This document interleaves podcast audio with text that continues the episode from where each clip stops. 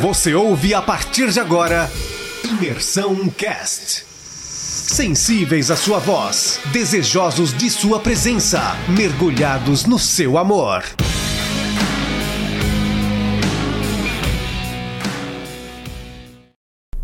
Fala galera, hoje nós vamos falar sobre o capítulo 9 de Êxodo. O capítulo 9 é uma, é uma continuação é, das pragas que começaram no, no, finalzinho do capítulo 7, se estendeu pelo capítulo 8 e agora no 9 continua é, essa situação das pragas que Deus começou a mandar para fazer com que Faraó libertasse o povo de Israel da escravidão, deixasse que ele fosse para a terra que ele tinha é, dado como destino ao seu povo. No capítulo 9 começa falando sobre sobre a quinta praga, que são as mortes dos, dos rebanhos, é, todo o rebanho do Egito acabaram mortos. É, mesmo assim, Faraó, com seu coração endurecido, não, não liberta o povo, não liberta o povo, que era aquilo que Deus tinha queria, que tinha dado uma palavra para Moisés, e acaba que ele não liberta mesmo assim.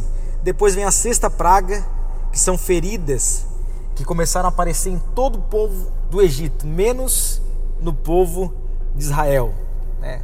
É, Deus manda que Moisés pegue uma cinza de uma fornalha, jogue na frente de, de Faraó e, e aquilo vira uma, uma poeira e, e, come, e, começou a aparecer algumas feridas é, é, sobre todo o povo do Egito, menos no povo de Israel. Mesmo assim, o coração de Faraó continuou endurecido até a sétima praga. A sétima praga foi o granizo.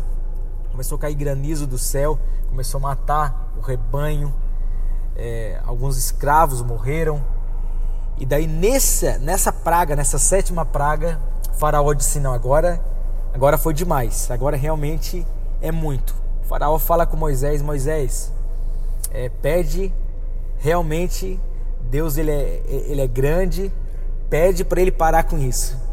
Moisés fala: Tudo bem, vou ir para fora da cidade, levantar as minhas mãos aos céus e vou pedir que cesse essa, essa chuva de pedra. Assim Moisés fez, a chuva de pedra cessou, o granizo cessou. Só que o coração do Faraó volta a endurecer, ele não liberta o povo mesmo assim.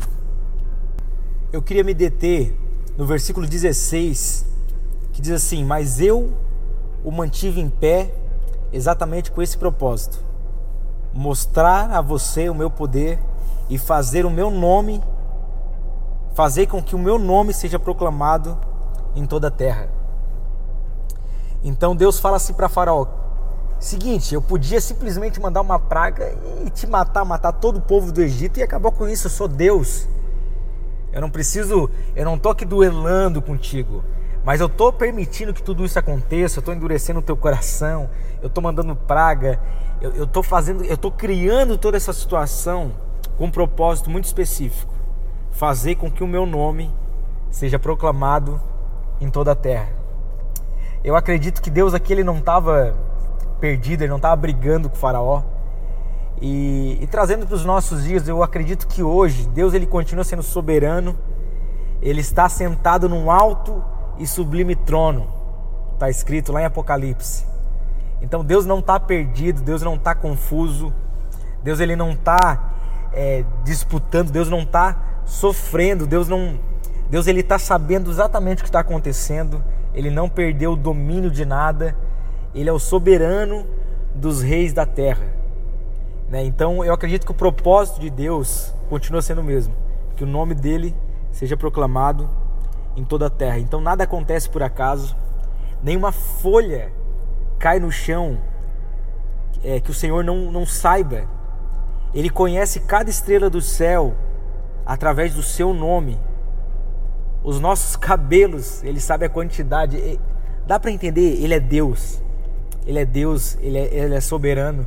Então eu queria terminar esse áudio falando que Deus ele não está confuso, Deus não está perdido ele continua sendo Deus, ele continua sendo Senhor e Rei das nações, ele está sentado num alto e sublime trono e ele continua movendo situações, movendo nações, com um propósito muito específico, para que o nome dele seja proclamado em toda a terra. Deus te abençoe e até mais.